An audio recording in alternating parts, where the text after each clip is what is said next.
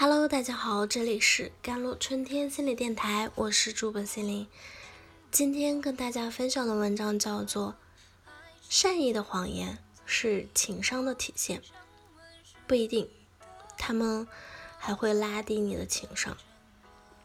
如果你发现哥们儿两天连睡了两个素不相识的姑娘，而你认识他女朋友，你会不会告诉他女朋友？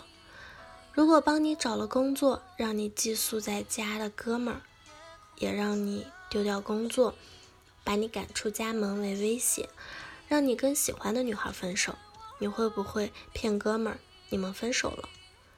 如果妈妈装病，让你跟女朋友暂停联系，你会不会跟妈妈串通，向女朋友施加道德压力？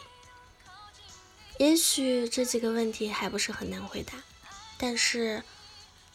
如果你哥们儿下个月就要结婚了，你觉得他结了婚就会改的，不忍心看他的女朋友现在受伤呢？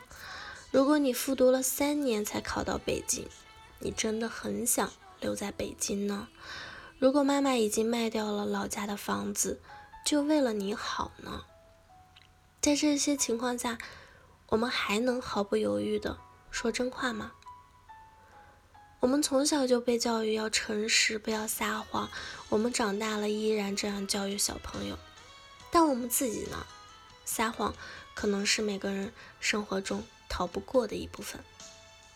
多数情况下，我们当然是为了自己考虑，得到奖励，逃避惩罚，装作高尚。在生活的舞台剧里，我们用谎言给自己装饰。不过，我们也会为别人考虑而撒谎。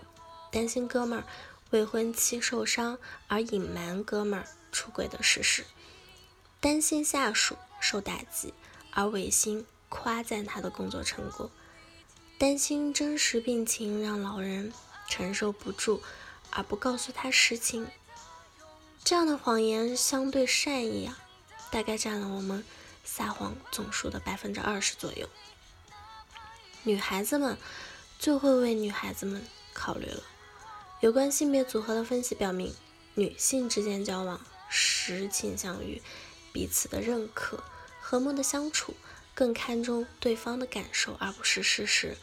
所以，女孩子们交往时所说的“你今天的口红色号真适合你”“你这件衣服真显气质”，可能并不是出于真心，而是出于对对方考虑的谎言。这种谎言。能占到他们相处时谎言的一半左右，可比男孩子们会说多了。我们的社会总是对带有善意二字的东西抱有暧昧的态度。我们知道撒谎是不对的，是不好的。那善意撒谎呢？当一件本来为人不耻的事情，冠以他都是为了你好的名号。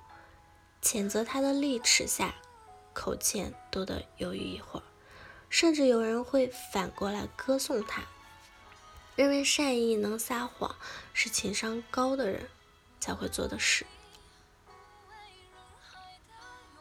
半个喜剧中的孙彤就是这样的，他担心高露受伤啊，郑多多做的荒唐的事再多，他都帮忙掩护，撞破了。他与郑多多争吵的公司经理反而因此高看孙彤一眼，认为他能忍，情商高，前途不可限量。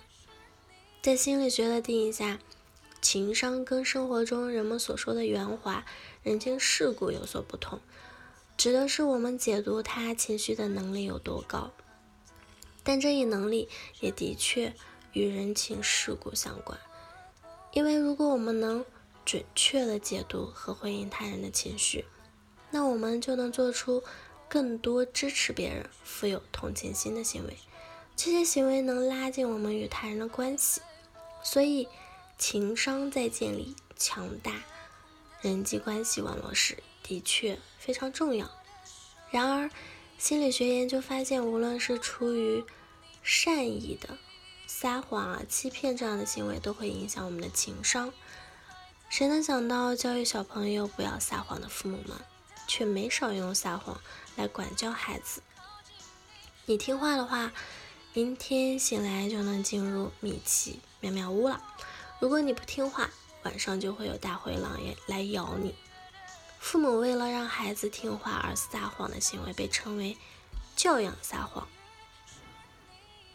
但孩子并不是这么好糊弄的，在跟教养撒谎斗智斗勇成长的过程中，孩子也可能会撒更多的谎，因为他们发现他们的榜样父母就是这样做的，于是通过观察学会了撒更多的谎。而喜欢撒谎的孩子，长大后会有更多的情绪和行为问题，表现得更自私、更冲动。说了一个谎，影响自己，影响孩子；说了一个谎，就需要许多谎言来帮忙掩饰。说了一个谎，也许暂时能得到好处，但要在今后的许多天，甚至许多年里。担惊受怕，哪怕出于善意，被蒙蔽着，也许并不这么认为啊。如默默所说，撒谎就是美丽。祝愿大家与世界的相处都是信任，没有雷区。好了，以上就是今天的节目内容了。咨询请加我的手机微信号：幺三八二二七幺八九九五，我是 Celine，，我们下期节目再见。